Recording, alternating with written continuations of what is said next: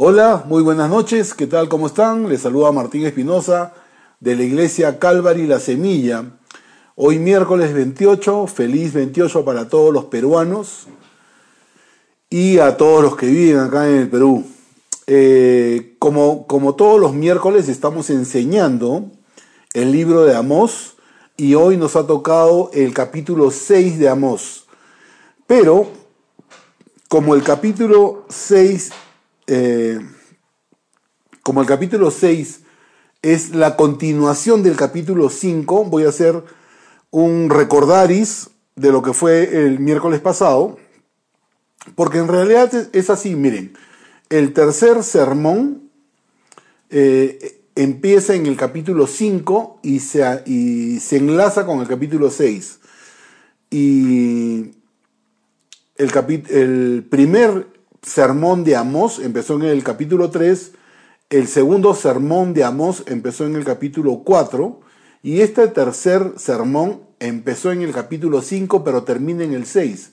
Por eso quiero hacer un quiero hacer un recordaris de lo que hablamos el miércoles pasado de tal manera que todos nos enchufemos en el contexto en el cual Amós habla eh, a Israel sobre lo que se le venía, ¿correcto?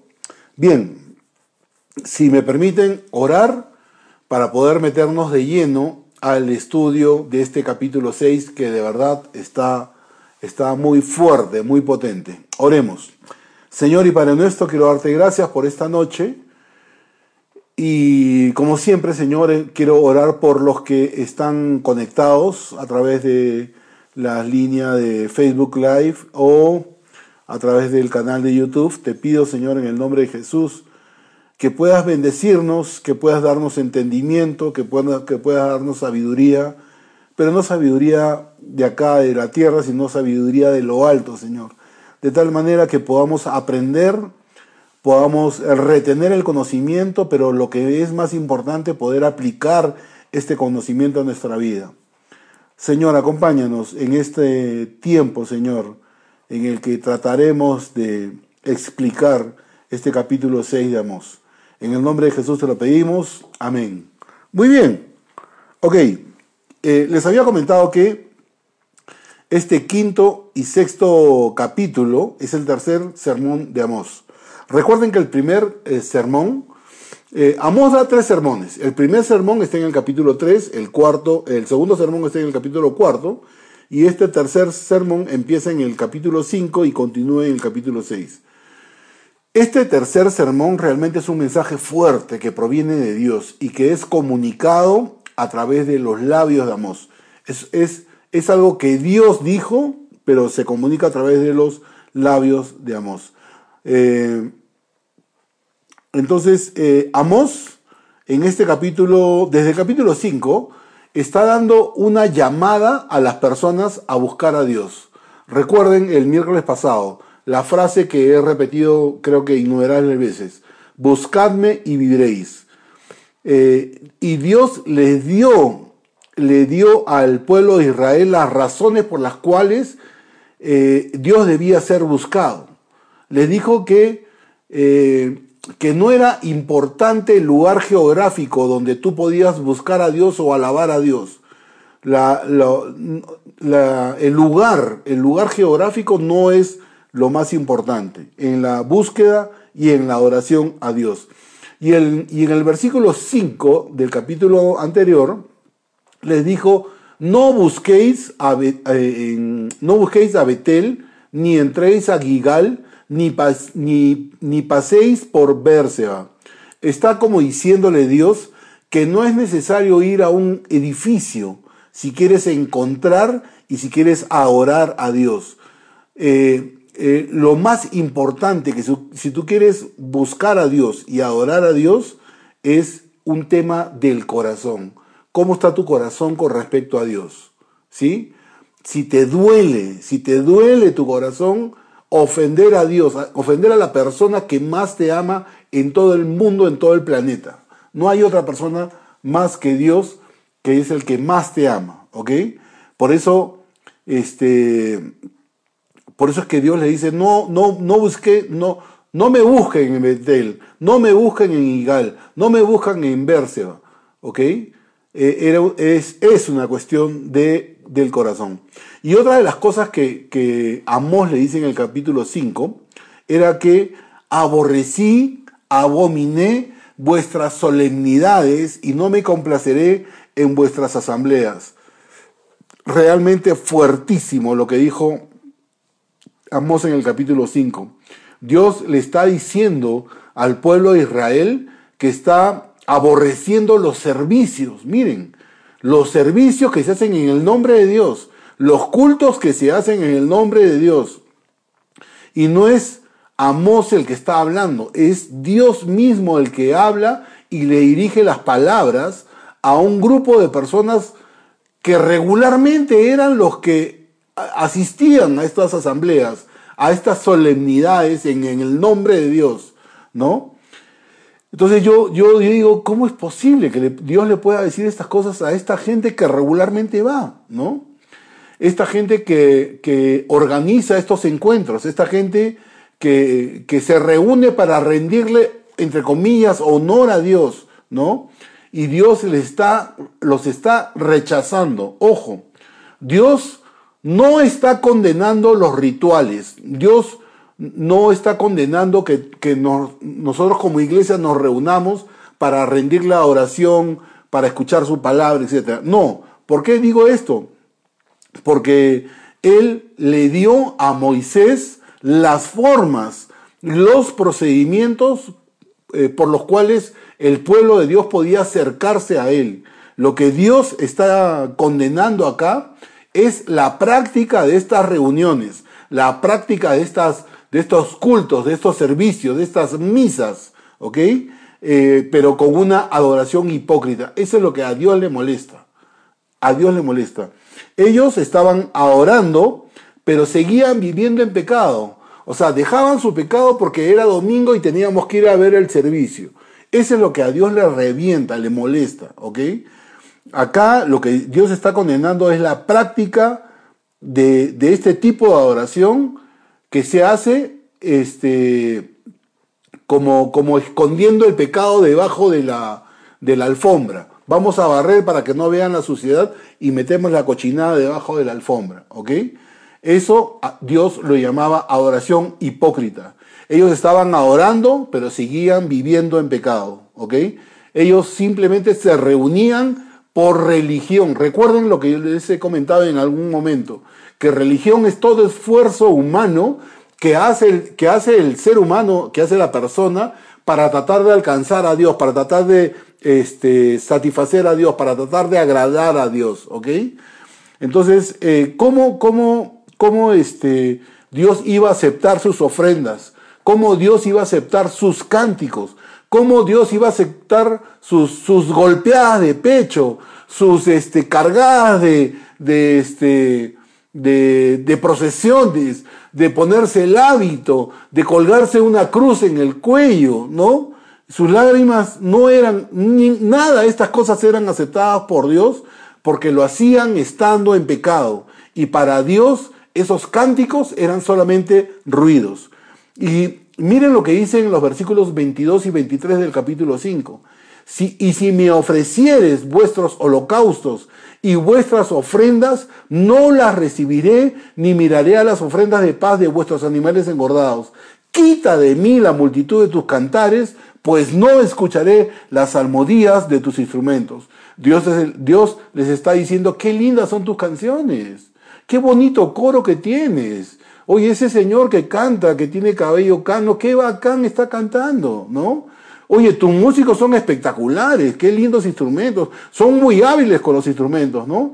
Pero no los voy a escuchar, no los voy a escuchar porque esa gente está adorando a Dios sabiendo que está en pecado. Eso es lo que le está diciendo Dios eh, a través de los labios de Amós. Dios está aborreciendo, Dios está aborreciendo toda adoración superficial, ¿no? Miren lo que dice Isaías capítulo 1, versículo 13 y 14. Dice lo siguiente, no me traigas más vana ofrenda, el incienso me es abominación, luna nueva y día de reposo El convocar asambleas no lo puedo sufrir. Son iniquidad vuestras fiestas solemnes, vuestras lunas nuevas y vuestras fiestas solemnes las tiene aborrecidas mi alma. Me son gravosas, cansado estoy de soportarlas. Miren cómo se está expresando Dios de esas reuniones cuyo centro era Dios. Para Dios era adoración hipócrita, fuerte. Dios no se guarda nada. Él está diciendo, no te molestes en venir a la iglesia, no te molestes en venir a estudiar la palabra los días miércoles, no te molestes a, venir a los servicios de adoración, a mí no me vengas con los martes de adoración, ¿ok? No te, no te molestes en traer tus ofrendas ni tus, ni tus diezmos, no quiero nada de eso, odio eso, dice Dios, ¿no? Para Dios todas estas cosas, en vez de agradarlo, eran una ofensa. Y Dios no, no iba a aceptar ni las canciones, ni la música, ni la solemnidad, ni ni el dinero ofrendado por gente impía, por gente pecadora. Sé que esta enseñanza no es muy popular, es duro lo que estoy diciendo, pero no lo estoy diciendo yo, estoy simplemente explicando lo que dice Amós. Y saben qué? Esta enseñanza de Amós ha sido escrita hace más de 3.000 años, pero esta enseñanza sigue vigente hoy en día. Es una enseñanza que si a ti no te sacude y a mí no, a mí no me sacude, es porque algo está pasando con nuestra vida.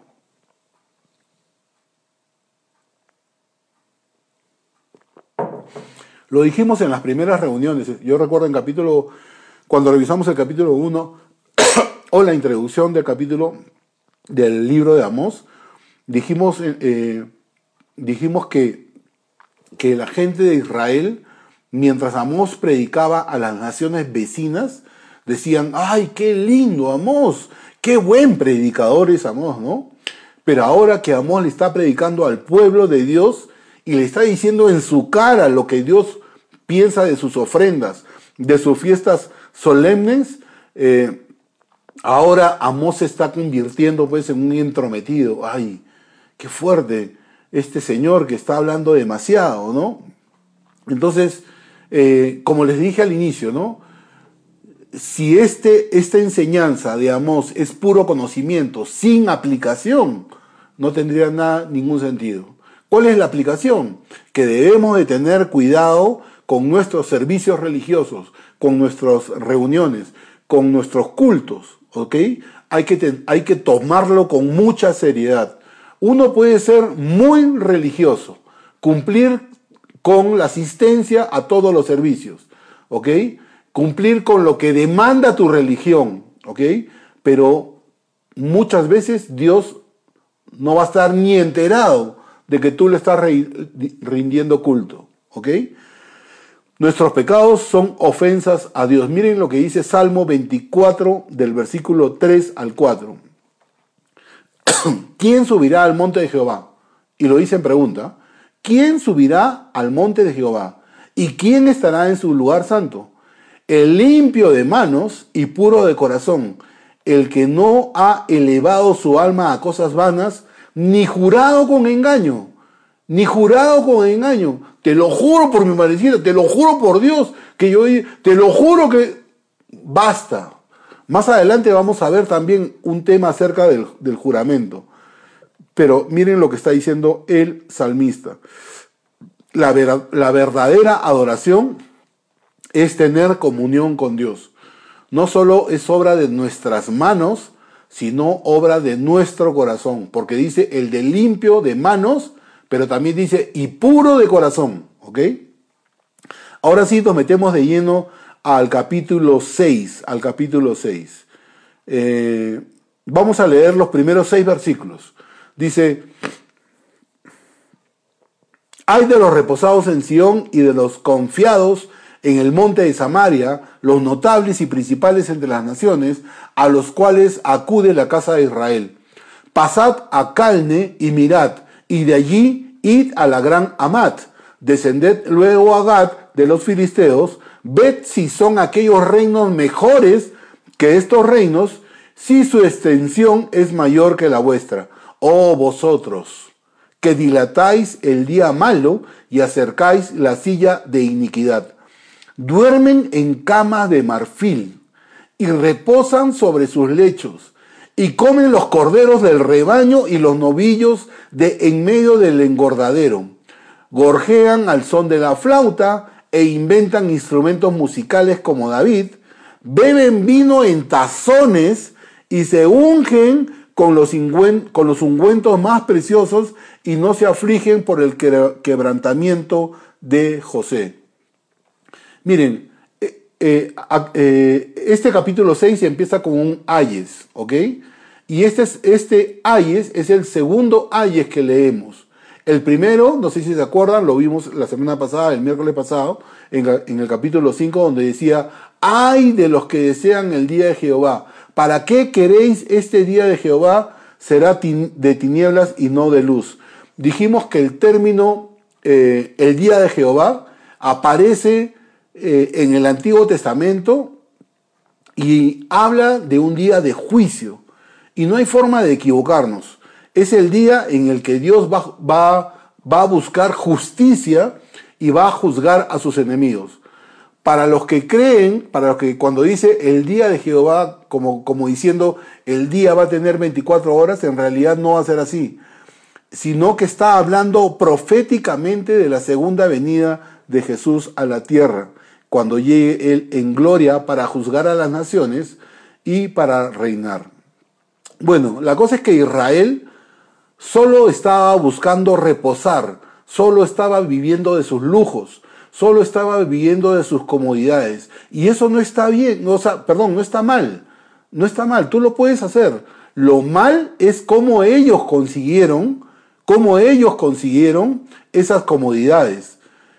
Y Dios los iba a juzgar por eso, por ello. El descanso pecaminoso de Israel se, se mostraba en la crueldad que ellos mostraban a los hombres haciendo uso de la violencia. Cuando la palabra de Dios dice en estos seis primeros versículos, Sión, miren, este es un, tema que ahora estudiando este libro lo, lo, leí. Siempre hemos dicho que este tercer sermón estaba dirigido al reino del norte, es decir, a Israel. Pero fíjense, cuando está diciendo Sión, se está refiriendo a, Jerusalén, es decir, a la capital de Judá. Está hablando del reino del sur. Y cuando dice Samaria, eh, Samaria, ¿qué cosa era? Era la capital de Israel, es decir, el reino del norte. No podemos, es decir, no, Amós no se está dirigiendo solamente a este reino o a este reino, no, se está dirigiendo a la nación de Israel, ¿ok? Y en los tiempos de Amós, Israel y Judá habían disfrutado eh, juntos aproximadamente una generación de poderío militar, unos 40, 50 años de poderío militar. Y cuando hay poderío militar, hay poderío militar, hay prosperidad económica. Eso creo que lo, comentamos, eh, que eran los tiempos de Jeroboam. Y era pues este, natural que los funcionarios de tanto de Jerusalén como de Samaria se refieran a ellos mismos como personas notables.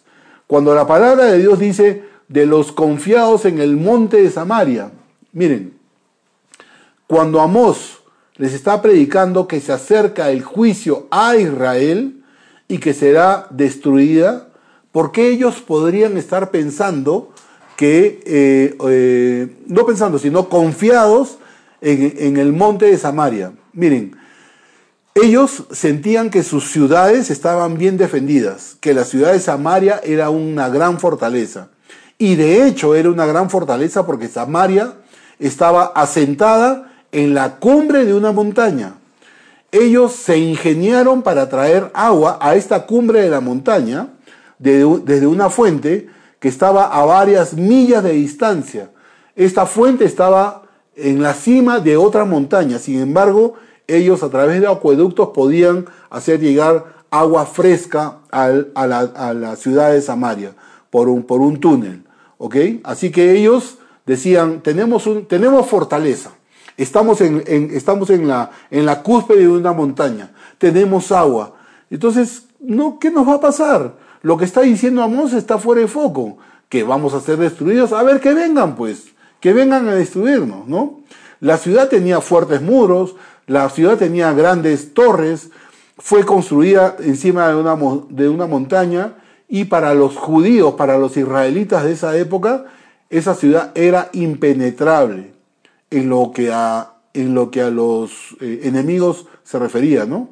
Y además que la ciudad estaba tan fortificada, ellos estaban confiando también en su poderío militar, en su fuerza este, militar. Entonces, eh, fuerza militar por un lado y este, eh, ciudad Samaria ubicada en un lugar estratégico, realmente no, no, no iba a pasar nada, para ellos no iba a pasar nada. En vez de que ellos confiaran en Dios, ellos estaban confiando en la ubicación estratégica de su, de su ciudad y su poderío militar. Entonces, como yo les he dicho, cuando estamos estudiando, este, si nosotros estudiamos la palabra de Dios y no hay aplicación, no hay aplicación, entonces no hay nada. ¿Y cuál sería la aplicación? Muchas veces cuando tenemos nosotros proyectos propios, personales, creemos que por nuestra experiencia, tengo 30 años haciendo esto, hoy este, o por lo que tenemos en el banco, mira, ¿sabes qué? Tengo más de 40 mil dólares en el banco, eso, con eso lo soluciono todo. Y, o, confiamos en, lo que tenemos en la billetera, o en nuestro conocimiento, o en nuestra habilidad, o, confiamos en una serie de cosas y no confiamos en Dios. Y eso es exactamente lo que está haciendo Israel. Están confiando ellos en su fortaleza militar y en su localización estratégica. Así que el profeta les dice, ahora vayan a algunas de estas otras ciudades que han caído. Amós les estaba diciendo, oye, ¿y qué, este, estas ciudades, estas ciudades eran fuertes y sin embargo ahora estas ciudades han caído. Ustedes piensan, les está diciendo Amos, ustedes piensan que son más fuertes o más grandes de estas ciudades que habían caído. Nada, estas ciudades han sido tomadas a pesar de que eran tan fuertes y tan eh, eh, poderosas militarmente y fueron tomadas. Eh, ¿Por qué les decía esto a Amós? Porque los israelitas decían de que el día malo está todavía muy lejos. En realidad, Amós, probablemente suceda eso, pero todavía falta, tenemos tiempo todavía, ¿no? Y había gente que se, que se burlaba de Amós diciendo, eso no va a suceder, si eso sucediera, van a pasar muchos años para que eso suceda. Además tenemos tenemos suficiente aceite para los próximos 100 años y podemos, tenemos agua fresca y una serie de cosas. Entonces, lo único que eh, Dios eh, eh, está juzgando es la actitud que tiene Israel, ¿no? Porque ellos decían, no, el juicio malo seguramente llegará, pero no ahora, ¿no? finalmente, finalmente, cuando uno se encuentra, miren, ¿ah? eh, Samaria, ciudad estratégicamente bien ubicada, con poderío militar, con agua, con aceite, eh, con, eh, con algunas familias viviendo de lujo, ¿ok? Es difícil. Cuando uno tiene dinero y tiene plata y, este, y el, el problema no es la plata, difícilmente la gente piensa. Entonces, ¿cuál es la aplicación? Si tú estás bien económicamente, no te olvides de Dios. Si estás mal económicamente, no te olvides de Dios. Esa es la aplicación de este momento. Miren, dice la palabra de Dios en estos mismos versículos, pasad a Calne y mirad, y de allí id a la gran Amat. Descended luego a Gad de los filisteos. Ved si son aquellos reinos mejores que estos reinos. A esas ciudades me refería, ¿no? a estas tres ciudades que Amos pone como ejemplo, oye, les está diciendo, estas ciudades, Calne, Amat y Gad, han sido ciudades grandes, poderosas. Sin embargo, estas ciudades han caído. Ahora, ¿por qué los judíos o los israelitas pensaban de que para ellos no iba, no era un problema y que no iban a ser este, eh, destruidos como Amós les estaba diciendo? Porque ellos tenían eh, e, e, ellos pensaban de que tenían un, fuerte poderío y además tenían el dinero y la, la, colocación estratégica. Miren, Calne, para que tengan una idea, Calne era una ciudad al norte de Siria. Era la capital de un reino pequeño, de un reino pequeño. Amat también era una importante ciudad en el centro de Siria. Estaba ubicado al norte de Damasco. Y Gat era una de las cinco ciudades filisteas principales. O sea, eran ciudades grandes. Eran ciudades grandes que, sin embargo, ahora estaban sujetos, cuando en el tiempo de estaban sujetos, estaban uh, sujetos al gobierno de Asiria. Pero ellos, eh, los, los israelitas, seguían confiados en sus fortalezas. Israel finalmente terminaría siendo subyugado por Asiria. Y miren, y miren esta frase, duermen en camas de marfil. Ah, duermen en camas de marfil. Miren, este pasaje, a partir de este versículo hacia adelante, Amós va a describir la vida extravagante que se permitían los ricos de esa época, los ricos de Israel de esa época. Recuerden que no está mal ser rico. Si tú tienes billete, gloria a Dios. ¿Ok? Si tú tienes billete, gloria a Dios.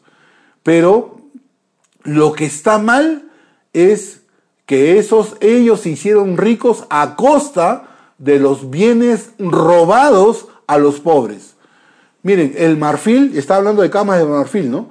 El marfil se importaba a Israel desde el sur, desde, desde los tiempos de Salomón. Si tú te pones a, leer eh, cómo es que Salomón comienza a reunir los, los, eh, los materiales con los cuales iba a, hacer, iba a construir eh, la, iglesia, de, la, iglesia este, el marfil era importado de Israel, de, una tierra que se llamaba Ofir, ¿ok?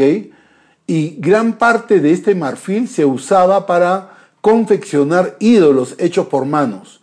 Es más, los arqueólogos han encontrado en Samaria numerosas placas de marfil e incrustaciones en madera con figura de dioses y de diosas egipcios y sirofenicios. En las excavaciones de la ciudad de Samaria, eh, en las ruinas que se han encontrado, se han encontrado muebles hechos de marfil. Así que esta no es una figura del lenguaje ni una, ni, ni, una frase construida con, doble sentido o con sarcasmo, no, no. Algo, este, Amós está hablando de cosas literales que estaban aconteciendo en, en el tiempo de Amós. Ellos, dice que ellos estaban estirando en sus camas de marfil, sobre sus sofás de marfil, ¿no? Parecía que la moda de ese tiempo era tener muebles de marfil. Otra de las cosas que dicen estos versículos y de cuáles eran las extravagancias de los ricos era, dice, y comen los corderos del rebaño y los novillos de en medio del engordadero. Miren, la carne era un lujo para la mayoría de las familias en el antiguo Medio Oriente. La carne solamente se consumía en en ocasiones muy especiales, ¿no? El consumir carne diariamente realmente era un privilegio solamente para ricos y para los poderosos o para las clases altas de Israel, ¿no? Ellos, las clases altas me refiero, tenían privilegios, tenían lujos y no les importaba el quebrantamiento de sus compatriotas, a pesar de lo que provocaron sus propias eh, transgresiones. Mientras que los ricos festejaban con corderos, becerros, eh, también le echaban el vino, y no en copitas, sino en, ¿cómo dice? con, con, uh, acá está, acá está, acá está.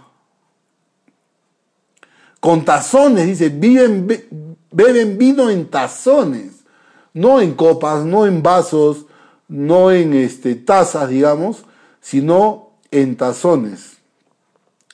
Este, en realidad eh, se dejaban tentar con el vino, con la música, con, la, con el modo de vida lujosa, este, pero Amos les está diciendo, ¿saben qué? el juicio está a la vuelta de la esquina, ¿ok? Ah, ellos estaban viviendo a todo lujo antes de ser llevados a la cautividad. Versículo 7 y versículo 8, dice así, por tanto ahora irán a la cabeza de los que van a cautividad y se acercará el duelo de los que se entregan a los placeres. Jehová el Señor juró por sí mismo. Jehová, Dios de los ejércitos, ha dicho, abomino la grandeza de Jacob y aborrezco sus palacios y entregaré al enemigo la ciudad y cuánto hay en ella. Dice, por tanto, ahora irán a la cabeza de los que van a la cautividad. Dios, ¿qué estaba haciendo? A través de amor les estaba avisando a los líderes de Israel que ellos serían la cabeza en la fila de los cautivos. Cuando, cuando los cautivos serían llevados por Asiria, porque Asiria conquistó a Israel. Ellos, estos líderes, serían la cabeza de estas filas de cautivos, ¿no? Es decir, estos líderes no solamente eran líderes en la nación, sino que iban a liderar guiando a la nación al exilio, ¿ok? Y esta frase, Jehová el Señor juró por sí mismo. Miren, nuevamente declara Dios que juró por sí mismo. Ahora ya no practicamos mucho este tema de, tomar el juramento, ¿no? Pero en ese tiempo solía ser una práctica común. Una, una, una persona para eh, afirmar lo que estaba diciendo este, y que lo que estaba diciendo era verdad, hacía un juramento, la práctica del juramento, ¿ok? Pero tú no podías jurar por sí mismo te juro por mis hijos, te juro por mi esposa, te juro por la casa que tengo o por, la, por el carro que tengo, no. Ellos tenían que jurar por algo más grande, más grande que ellos, que ellos mismos. Entonces, no, nadie podía decir, te juro por la pelota que tengo, ¿no? Te juro por, por las sandalias que tengo. No, tenía que jurar por algo más grande, ¿no? Entonces, este, por eso es que eh, eh, se hacía con bastante regularidad. ¿Por qué? Eh, pero ¿por qué había necesidad? A ver, les pregunto, ¿por qué creen que había necesidad de jurar por, eh, por algo más grande que ellos? ¿Por qué? Porque simplemente la palabra de ellos estaba, no, no tenía valor, ¿ok? Entonces, vuelvo a lo mismo, ¿no? Estas enseñanzas no tendrían sentido si no tendrían este, aplicación en nuestra vida. Nosotros debemos de evitar jurar, te juro por mi madre, te juro por Dios, te juro por esto. No. Hay que ser hombres y mujeres de palabra. Que tu sí sea sí y que tu no sea no. Para que no tengamos que llegar a esta práctica que, que era común entre los israelitas, ¿no? Jurar, jurar, ¿no? Si, digo que voy a hacerlo, lo voy a hacer. ¿Ok? Y que la gente confíe en tu palabra. Pero Dios, dice, Dios está jurando por Él mismo. ¿Y por qué juraba por Él mismo? Porque no había nada más grande que Él. No había más grande que Él. Eh, Dios lo había profetizado de la boca de Amós en los primeros capítulos. Había dicho de que la destrucción de Samaria era un hecho. Que la destrucción de Samaria era un hecho. Y eso fue lo que sucedió. Ah, versículos 9 y 10. Y acontecerá que si diez hombres quedaran en casa, morirán. Y un pariente tomará a cada uno y lo quemará para sacar los huesos de casa. Y dirá al que está en los rincones de la casa, ¿hay, algo, hay aún algún, alguno contigo, y dirá no, y dirá aquel calla, porque no podemos mencionar el nombre de Jehová. Miren, Amós está hablando acerca de la destrucción que estaba ya a la vuelta de la esquina. Les estaba diciendo que el pueblo iba a ser masacrado, que vendrán a sus casas y tomarán los cuerpos de los que hayan sido muertos. ¿Para qué? Para quemarlos. Para quemarlos. Entonces, esto de quemarlos era una práctica común también, así como jurar, que lo hemos dicho, esta práctica de quemar a los muertos era una práctica que se hacía en esos tiempos. Ahora, yo les pregunto, yo les pregunto, hoy que, estamos en, plena pandemia, mucha gente ha muerto, ¿no? Es más, el gobierno decretó de que este, no había, no había este, eh, velatorios para enfermos de COVID que debían ser cremados. Entonces yo les pregunto, hoy que mucha gente ha sido cremada, mucha gente se pregunta acerca de esta práctica de la cremación. Mucha gente pregunta y dice, ¿es bíblico o es correcto o incorrecto ser cremado? ya les he dicho, esta era una práctica eh, que de la cual la describe el Antiguo Testamento, el hecho de cremar los cuerpos. ¿no? Es más, hay un ejemplo. El cuerpo de Saúl fue quemado. ¿Ok? Miren, si ustedes buscan en la Biblia, no hay un solo verso que hable acerca de la condena de la quema de los cuerpos. De la condena de la quema de los cuerpos. Personalmente yo no tengo ningún problema en que me cremen. Pueden hacer de mi cuerpo cuando me muera que me cremen, no hay ningún problema. Se lo voy a decir a mi esposa Janet ahora que termine el estudio. No me preocupa que, me cremen, ¿ok? Eh, ¿Por qué? Porque una vez que yo muera, este, este, este cuerpo, esta, esta vieja casa en la que yo vivo, este, mi espíritu dejará este, este cuerpo y este, lo único que hace la cremación es acelerar el proceso natural de, eh, eh, de putrefacción de mi cuerpo. Este, así que no, no tengo ningún problema con la cremación. Hay personas que tienen algunos problemas, pero yo no tengo ningún problema. Si tú tienes algún problema con la cremación y dices, no, no, no, yo prefiero que me entierren, perfecto. Tú escogiste que las lombrices se coman tu cuerpo. Pero este, en mi caso, yo digo, el día que me muera, me pueden cremar y listo. ¿Ok? Este, y otro tema adicional a este, a este tema que estamos hablando, ¿no? Cuando tengan que enterrarme o tengan que cremarme, simplemente no lo hagan en un ataúd lujoso, porque sé de la existencia de ataúdes brillosos con, con incrustaciones de, de, piedras preciosas, con baños de oro, etc. Miren, si a mí me entierran en un ataúd de, ¿cómo se llama esta madera en la que hacen las parihuelas?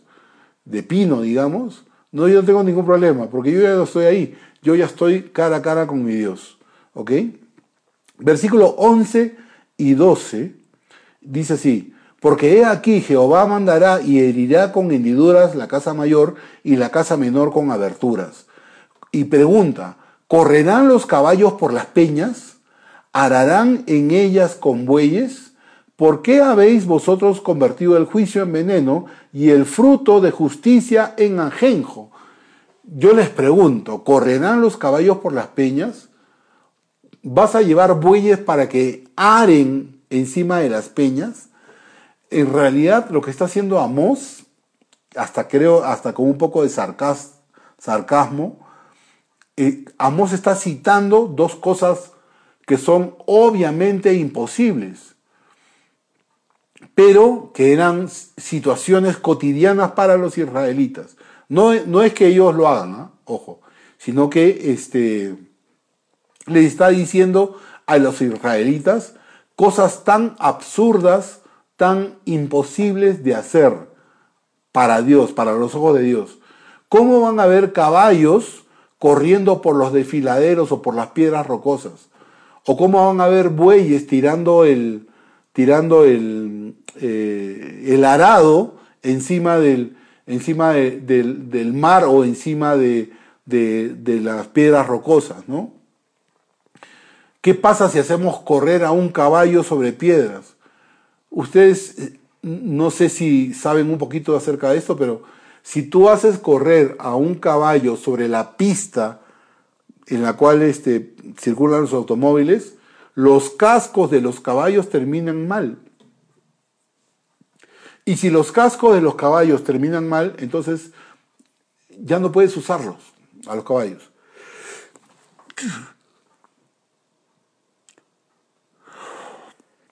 Ya no puedes usar a los caballos, ya los, los, eh, los haces inútiles, ¿ok? No lo puedes usar. Entonces, Israel no, no podía esperar un resultado, un buen resultado, cuando el juicio estaba ya cerca de ellos.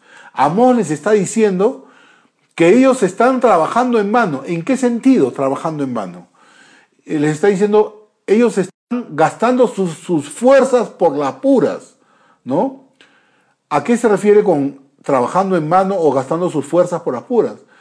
Sus esfuerzos por agradar a Dios son en vano, les está diciendo, porque Dios no quiere tus asambleas, Dios no quiere tus cánticos, Dios no quiere este, tus ofrendas y tus holocaustos si tu corazón no está arrepentido.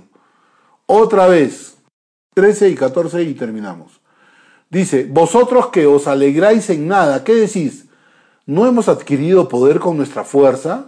Mira, se están vanagloriando el ejército, eh, o mejor dicho, Israel.